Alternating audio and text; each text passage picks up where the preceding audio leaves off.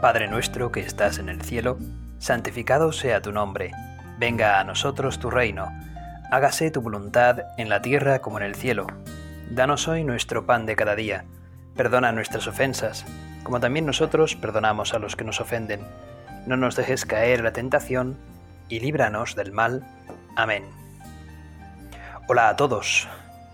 No sé si puedo deciros buenos días, buenas tardes, buenas noches, buena madrugada, quién sabe a qué hora me estáis escuchando, pero me alegro de que me escuchéis para que podamos tratar este rato de meditar un poquito más con el Señor.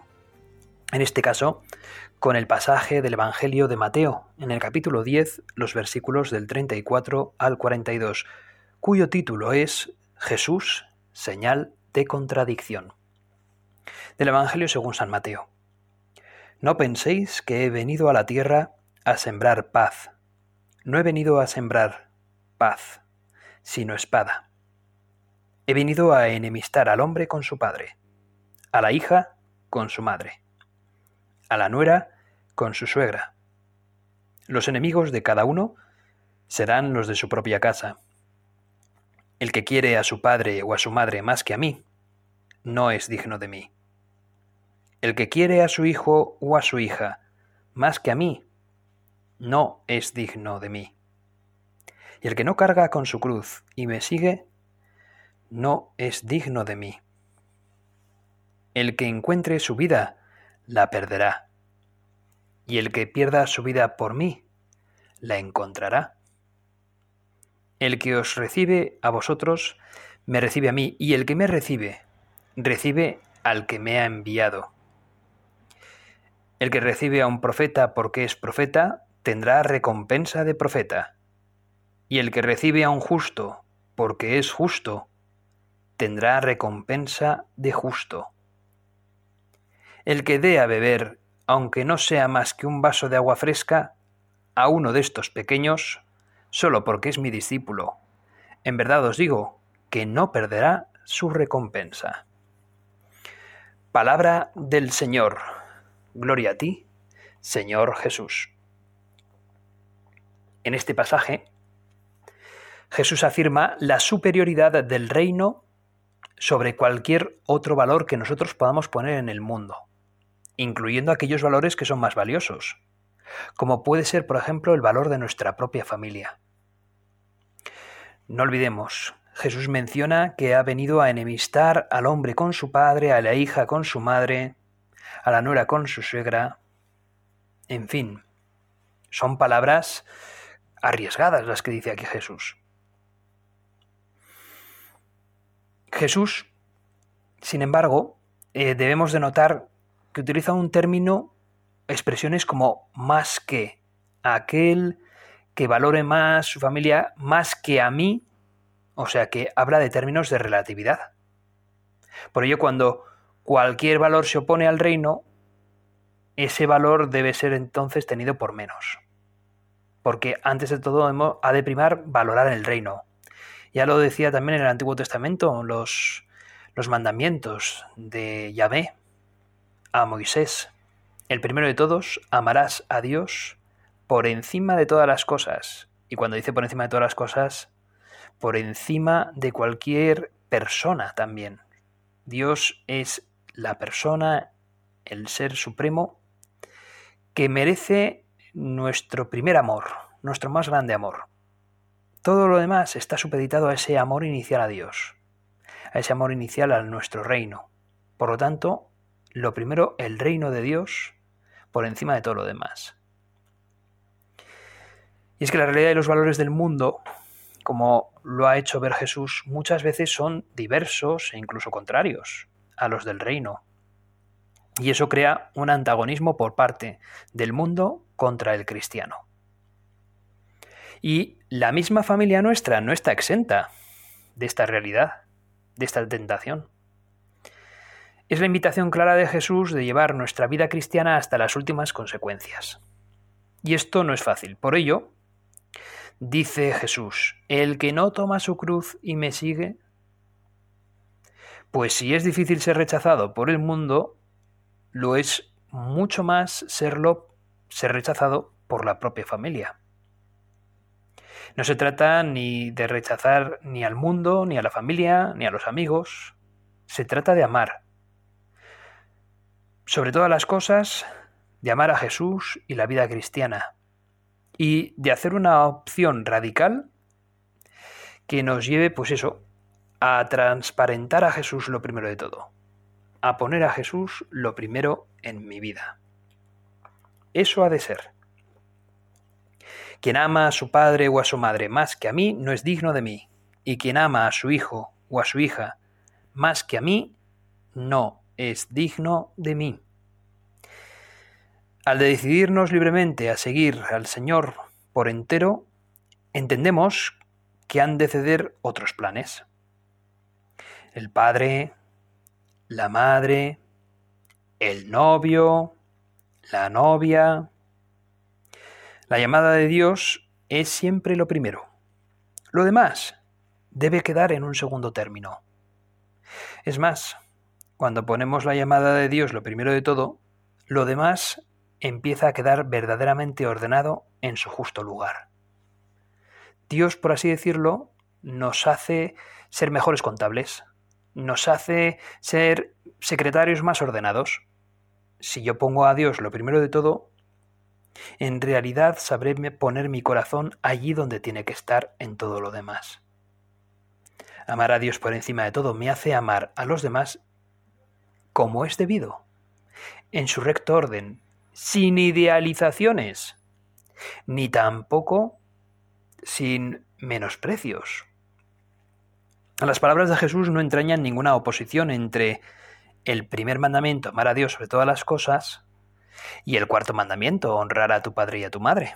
No hay oposición en lo que Jesús nos dice.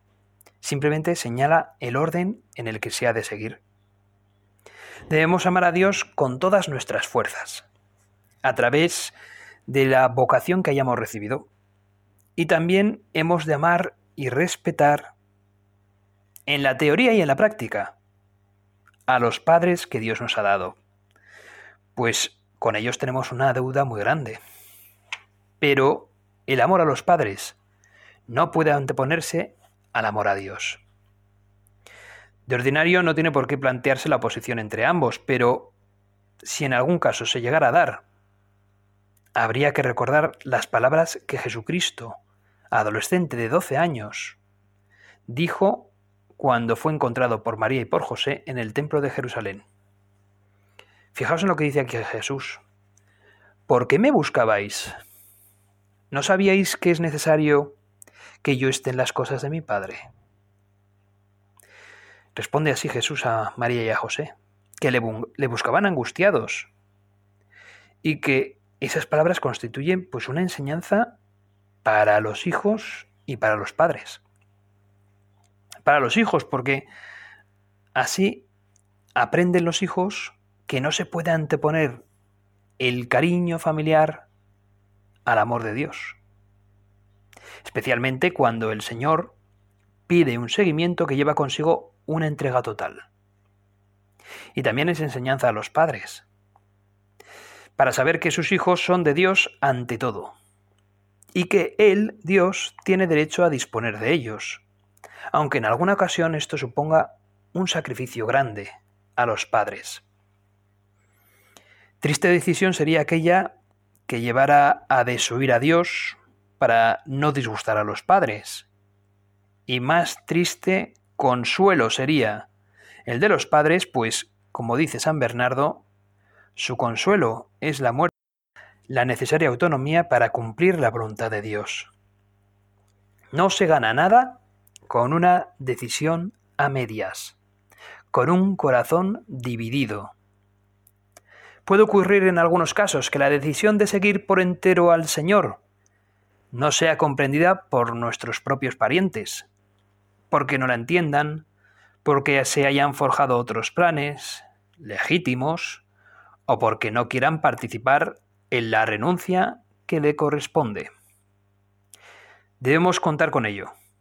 Y aunque seguir a Cristo cause dolor a los padres, hemos de entender entonces que la fidelidad a la propia vocación es el mayor bien para nosotros y para la familia entera.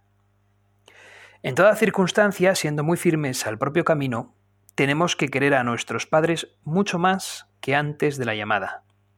Debemos pedir mucho por ellos, para que comprendan que no es un sacrificio para los padres, que Dios les pida a sus hijos, ni para los que llama el Señor. Es un sacrificio seguirle. Es por el contrario un honor inmenso, un orgullo grande y santo, una muestra de predilección, un cariño particularísimo que ha manifestado Dios en un, en un momento concreto, que estaba en su mente desde toda la eternidad. Es el mayor honor que el Señor puede hacer a una familia, una de las mayores bendiciones. Escuchaba en una ocasión un reportaje que a mí me hizo mucho bien. Yo estaba, bueno, estaba en el seminario, estaba aún decidiendo, discerniendo la vocación junto con Dios en la oración y supongo que ya lo conoceréis, pero ese documental eh, de este sacerdote que murió eh, ascendiendo en invierno, el Monte Moncayo, y, bueno, y, se llama eh, La última cima, se llama el documental. Y recuerdo que me impresionó el reportaje o las entrevistas que hacían a las diferentes personas y entre ellos, por ejemplo, le hacía una entrevista al, al padre, al padre de Pablo Domínguez, de este sacerdote. Y, este hombre decía mm, que al principio, pues como que, bueno, no es que se sentía un tanto sorprendido por la vocación de su hijo. Eh, al principio igual le costó entenderla. En ningún momento parece que este hombre se opusiese para nada, ¿no? Para nada. Parecía que se opusiese a, a, que su hijo Pablo fuese sacerdote, pero quizás pues como que le costaba un poco entender, ¿no? No lo sé. Mm, él menciona que hablando con un amigo suyo, eh, pues, o sea, andando el tiempo y viendo la felicidad de su hijo, ¿no? Andando el tiempo, un amigo suyo como que le comentó, que, oye, lamento enormemente, joder, eh, lo que te ha pasado. Y, este dijo, pero, pero, ¿qué me ha pasado? ¿Qué estás lamentando? No, no entiendo. dijo, no, hombre, que, joder, que, de algún modo, pues bueno, has perdido la posibilidad de que tu hijo pues te dé te dé más nietos, ¿no? Que tu, hijo se case, que se ha hecho, se ha hecho cura, ¿no? Pues que, que qué lástima, ¿no? Venía a decirle, ¿no? Poco más o menos este amigo al padre de Pablo. Y la contestación del padre de Pablo, que la dice en la entrevista, la verdad es que me, gustó mucho, porque se quedó así como un rato pensativo, se ve que, que, era un hombre pues que reflexionaba, que reflexiona, y le dijo, pues, ¿sabes qué te digo? Que le doy gracias a Dios, porque me siento orgulloso de tener un hijo sacerdote. Le decía, y, qué maravilla, ¿no? Que, alguien pueda expresar eso. Qué orgullo la de tener un, hijo sacerdote. Qué orgullo. Han habido otros casos que, lamentablemente pues no se ha, la familia igual a veces no ha reaccionado tan bien. Ha habido, yo recuerdo otro caso de un amigo sacerdote cuyos padres pues bueno, pues no querían al principio mm, que su hijo fuese sacerdote. Y con el tiempo, es curioso, pero con el tiempo muchas veces luego se dan cuenta, ¿no? De, del regalo que significa tener un hijo sacerdote. Y con sacerdote me refiero también a una hija monja o una hija que decida una, una consagración de su vida virginal, un hijo, porque también hay varones que han decidido, sin ser sacerdotes, consagrar su vida virginalmente a Dios también y entregar su vida por la iglesia, por su congregación, instituto, por, por la prelatura, por lo que fuese, ¿no? Y, la verdad es que hay personas que pueden al principio pensar que están perdiendo un hijo, pero en el fondo lo están ganando. Están ganando. Es algo muy grande. Quien ha entregado su corazón por completo al Señor, lo recupera más joven, más grande y más limpio para querer a todos. El amor a los padres, a los hermanos, pasa entonces por el corazón de Cristo, y de ahí sale enriquecido.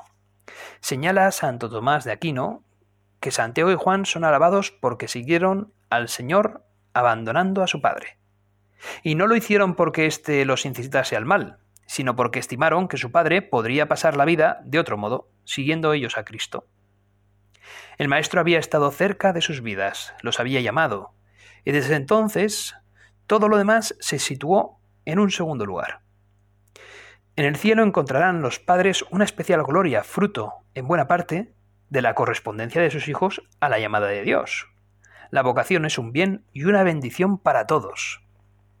Fíjate, ¿no? O sea, los padres que sepan dar, eh, sepan encajar bien el hecho de que sus hijos eh, decidan una vocación religiosa, pues los padres también sabrán, serán recompensados por Dios en el cielo por, por también esa parte de desprendimiento que tampoco conviene forzar por el otro lado, porque yo conozco un caso también de una persona, de un padre que era muy religioso, pero, pero no supo tampoco respetar la libertad de su hijo. Y precisamente, al contrario de la mayoría de los padres, este quería que su hijo sí o sí fuese sacerdote. Y un poco no llegó a presionarle, bueno, llegó a hacerle algún que otro comentario que el hijo ya parecía como que se podía sentir ya un poco presionado, ¿no? Finalmente todo quedó en, en nada, ¿no? Pero claro, pero, pero sí que es cierto que, que bueno, que ese chaval eh, lo pasó mal en, un momento determinado, diciendo, oye, es que a mí el Señor no me ha llamado para esto, ¿no? Parece que es mi padre el que, el que le hace más ilusión que a mí. Entonces, hay que dar esa libertad a los hijos para que puedan decidir libremente, sin presiones, qué es lo que Dios quiere para ellos, ¿no? Porque ante todo, en toda vacación tiene que haber esa libertad, ¿no? Nunca puede haber esa coacción, ya lo sabemos todos, ¿verdad? Pues bueno, pues no una anécdota que ahora, ahora ya me río, pero en su momento, bueno, pues tuvo una pequeña tensión y supongo que ahora ya padre e hijo se pueden reír de, ese momento, ¿no? De que es justo lo contrario a lo habitual, ¿no? Que yo quiero que mi hijo se haga cura, yo creo que mi hijo se haga cura, ¿no? Ya por fin entró en razón esa persona. Pues bien, eso es, Dios tiene la iniciativa de llamarte. Y Dios sabe bien qué es lo mejor para ti y para tu familia. Y muchos padres aceptan sin condiciones, con alegría, la voluntad que Dios tiene para sus hijos y dan gracias cuando alguno de estos hijos es llamado para seguir a Cristo. Otros, ya sabemos, adoptan actitudes muy diversas, alimentadas a veces por motivos lógicos y comprensibles, otras veces con mezcla de egoísmos, con la excusa de que sus hijos son demasiado jóvenes para seguir la llamada de Dios, pues no pueden tomar decisiones comprometidas o de que carecen de la necesaria experiencia. Se dejan llevar por la grave tentación a la que aludía el Papa Pío XII. Aún entre aquellos que se jactan de la fe católica, decía el Papa, no faltan muchos padres que no se resignan a la vocación de sus hijos y combaten sin escrúpulos la llamada divina con toda clase de argumentos, incluso con medios que pueden poner en peligro no solo la vocación a un estado más perfecto, sino la conciencia misma y la salvación eterna de aquellos que debían serles tan queridos. Y es que, tal como comenta Pío XII, olvidan que ellos son colaboradores, colaboradores de Dios y que es ley de vida que los hijos abandonen el hogar paterno, también para tomar un nuevo hogar o simplemente por motivos de trabajo, de estudio. Muchas veces aún jóvenes se marchan a vivir a otro lugar sin que ocurra ninguna catástrofe. En otras ocasiones son las mismas familias quienes fomentan esta separación para el bien de los hijos. ¿Por qué han de poner trabas en el seguimiento de Cristo? Él, Cristo, no separa jamás a las almas. Hay una anécdota negativa, voy a dar una anécdota, luego daré otra anécdota positiva, pero hay una anécdota negativa con respecto a un santo que precisamente acabamos de mencionar hace poquito en esta misma meditación, Santo Tomás de Aquino. No sé si conocéis la historia de Santo Tomás de Aquino es uno de los grandes teólogos de la historia de la Iglesia, alguien a quien le debemos mucho, entre otras cosas, introdujo a, Aristóteles eh, la filosofía aristotélica, por así decirlo, la cristianizó y la verdad es que ha hecho mucho bien en la teología, en la historia de la teología católica, cristiana católica. Se comenta de Santo Tomás de Aquino que él ya había tomado la decisión, eh, no sé si pertenecía, me parece que a una familia más o menos noble de Italia, y, su familia pues tenía como unos planes muy concretos para él, pero Tomás de Aquino mm, manifestó a su familia, a sus padres, la decisión que él quería de hacerse religioso en concreto pues eh, de la orden de los predicadores de los dominicos, que se dicen de Santo Domingo de Guzmán. Era un hombre inteligente, culto, reflexivo, y eh, le dijo a sus padres que tomó esa decisión en su juventud. Sus padres no reaccionaron bien, no querían, tenían otros planes para su hijo, y lo encerraron en la torre eh, de su propio castillo, al pobre Tomás de Aquino. Y entonces dijeron, no saldrás de aquí hasta que no tomes la decisión que te hemos dicho nosotros, ¿no? Y él seguía R que R, y yo he tomado la decisión, a mí Dios me ha llamado, así que yo, yo lo primero Dios, no vosotros, lo siento. Os quiero mucho, papá y mamá, pero oye, yo a mí Dios me ha pedido otra cosa, y yo me voy con él. Los padres ya no sabían qué hacer y fijaos, cometieron hasta un grave pecado, que fue el de, de meter en el mismo calabozo de la torre donde estaba ahí puesto Tomás, Tomás estaba pues al calor, al menos estaba al calor de unas brasas que le habían puesto su, familia, por lo menos para que no pasase frío. Eh, le daban obviamente de comer y tal. Pero eh, le introdujeron en esa celda a una prostituta desnuda para ver si, si este hombre, pues por lo menos eh, caía en la tentación y bueno, y, y se acostaba con esta mujer y así pues por lo menos se olvidaría Mm, al menos del celibato y yo qué sé, y cambiaba igual de opinión, ¿no? Fijaos, es, es como un dato demoníaco esto, ¿no? O sea, es como muy poner así algo pues tosco, ¿no? Burdo, pues bueno, pues es feo, desde luego que, es feo, ¿no? Y entonces eh, comentan, esto es una anécdota, yo no lo he leído, a mí me lo han contado, ¿vale? Pero comentan que Tomás de Aquino, eh, cuando vio a esta mujer desnuda, eh, tomó, cogió con un, con un palo o lo que fuese eh, unas brasas y se las acercó directamente a la cara a la pobre, a la pobre prostituta que empezó a, claro, a, gritar como, como una eh, histérica y ya por fin abrieron la celda, salió la pobre mujer y el otro ya devolvió las, las brasas al brasero.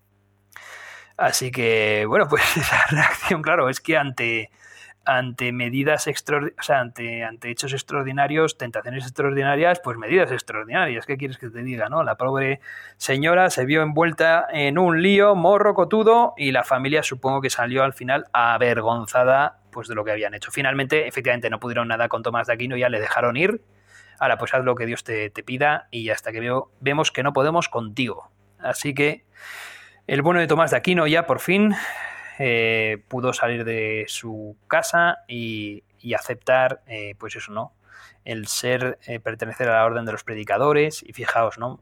Y, qué bien que Tomás de Aquino, pues alentado por el celo de su vocación, cogiera esas brasas, porque si no, pues no tendríamos igual estos textos preciosos que nos ayudan un montón y que han avanzado, han hecho avanzar tanto a la teología cristiana. Pues bien, esto es una anécdota negativa, pero por supuesto que hay buenos padres. También hay casos estupendos de buenos padres, ¿no? Que apoyan la vocación de sus hijos. El mío concreto, ¿qué queréis que os diga? Yo soy sacerdote gracias a mis padres. Les estoy muy, muy agradecidos. Pues bueno, los, los buenos padres desean siempre lo mejor para sus hijos. Son capaces de llevar a cabo los mayores sacrificios por su bien y, cómo no, por su bien sobrenatural.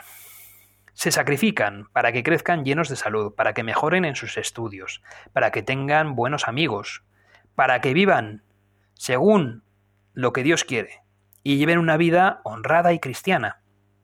Para eso los llamó Dios al matrimonio. La educación de los hijos es un querer expreso de Dios en sus vidas, es de ley natural. No olvidéis, ¿no? que que Santa Teresa de Lisieux, bueno, pues sus padres son beatos. Fijaos, ¿no? ¿Por qué? Porque estarían allí apoyando a su hija y alentándola. En el Evangelio encontramos muchas peticiones en favor de los hijos. Una mujer que sigue con perseverancia a Jesús hasta que cura a su hija. Un padre que le pide que expulse al demonio que atormenta a su hijo. El jefe de la sinagoga de Cafarnaún, Jairo, que espera con impaciencia al Señor porque su hija, de 12 años de edad, está a punto de morir. Es ejemplar la decisión con que la madre de Santiago y Juan se acerca a Cristo para pedirle algo que ellos no se habían atrevido a pedirle. Sin pensar en sí misma, se acercó a Jesús, le adoró y manifestó querer pedirle una gracia.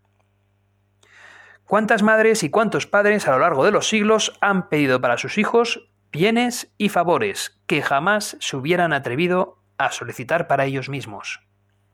El Señor, comprensivo ante este cariño tan grande, de la madre no, lo rechaza, pero sí dirige a los dos hermanos, a los Guanerges, para darles el mayor honor que pueden tener un hombre, compartir con él la propia copa, su mismo destino, su misma misión. Los padres deben pedir lo mejor para sus hijos, y lo mejor es seguir la propia llamada. Lo que Dios tiene dispuesto para cada uno. Este es el gran secreto, para ser felices en la tierra y llegar al cielo, donde nos espera un gozo sin límite y sin fin. Sin embargo, desde el punto de vista de cada llamada, considerada en sí misma, es verdad que la castidad en el celibato, por amor a Dios, es la vocación más grande. La Iglesia durante toda su vida, durante toda su historia, ha defendido siempre esa superioridad de este carisma virginal de celibato frente al matrimonio, por razón del vínculo singular que tiene con el reino de Dios. ¿Cuántas vocaciones a una entrega plena ha concedido Dios a los hijos por la generosidad y la petición de los padres? Es más, el Señor se vale de ordinario de los mismos padres para crear un clima idóneo donde pueda crecer y desarrollarse la semilla de la vocación. Dice el Concilio Vaticano II.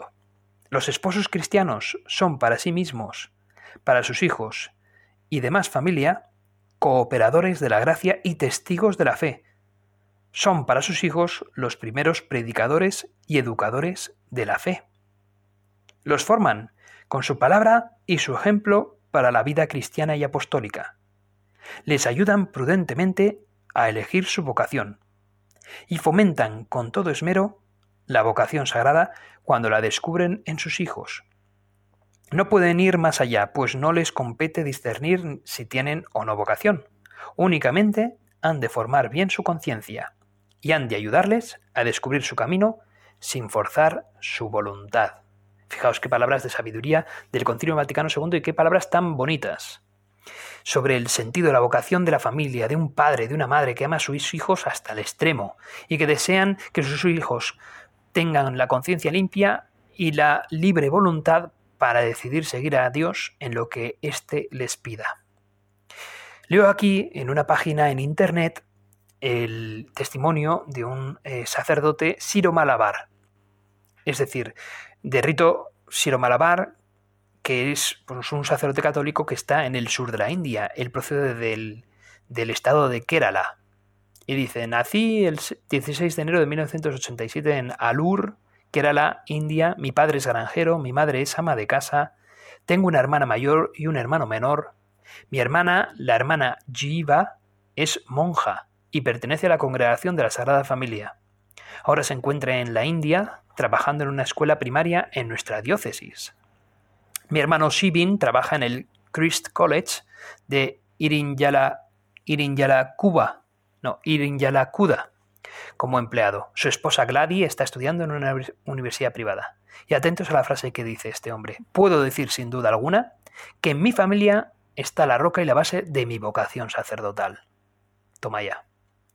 Pues yo me uno a este sacerdote que se llama Sinto José, de rito eh, siro-malabar católico. Yo me uno a él y también puedo decir lo mismo. Me glorío, me enorgullezco de haber tenido una familia que me ha apoyado siempre en mi vocación sacerdotal y gracias a ellos he conocido mi vocación. Le doy las gracias a Dios por la familia que me ha dado, por los padres que me ha dado, por los hermanos que tengo. Concluyo ya para para pedirle a la Virgen María, nuestra Madre, en el cielo, que sea ella la que nos siga alentando en nuestra vocación, nos dé libertad, fuerza de voluntad para poder decirle que sí a su hijo y sobre todo los oídos bien atentos para escuchar lo que él tiene preparado para nosotros. Padres, ánimo, seguid educando a vuestros hijos en la libertad, en el respeto, en la voluntad y en la escucha a Dios. Hijos, aprended de vuestros padres todo lo bueno que ellos tienen y reconoced que, siguiendo llamando a Dios por encima de todo, en el fondo estáis ordenando también vuestra conciencia y vuestro corazón, poniendo a cada uno en su lugar. Vamos con la Virgen María, Dios te salve María, llena eres de gracia, el Señor es contigo, bendita tú eres entre todas las mujeres y bendito es el fruto de tu vientre Jesús. Santa María, Madre de Dios, ruega por nosotros pecadores, ahora y en la hora de nuestra muerte. Amén.